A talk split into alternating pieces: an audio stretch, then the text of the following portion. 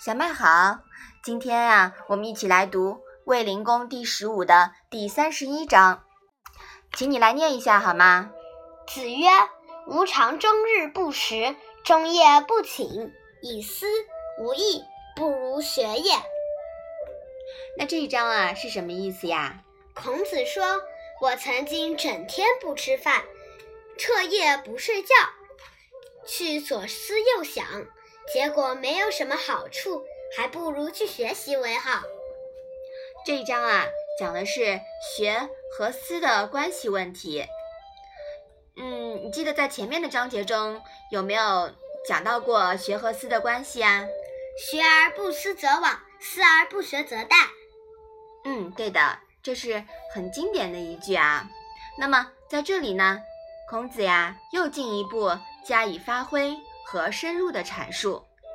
思是理性活动，它的作用呀有两方面，一个呢是发觉言行不符合或者违背了道德，就要改正过来；好的言行呢就要坚持下去。学和思不可以偏废，只学不思不行。只思不学呀，也是十分危险的。我们要两者结合轮动，互相促进。我觉得光光学一些知识，还不如自己去思考好。我觉得思考就是消化，你的知识也不能总是积在你的肚子里不消化呀，那样子也不能，你也不能吸收到它的养分。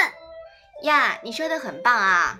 所以说呀，我们要一边学习一边思考，对吧？嗯嗯，就是比如说我在看地理书的时候呀，有的时候我就能想到前两天学的历史知识，把这些东西呀联系起来。这样的话呢，你学到的知识在你的脑子里面呀，就像一张蜘蛛网，它就编织起来了，是不是啊？嗯。那么这些东西呀，你就能够融会贯通，同时呢，你记得也更牢了。你说我说的对不对啊？对，好，我们把这一章啊再来读一下。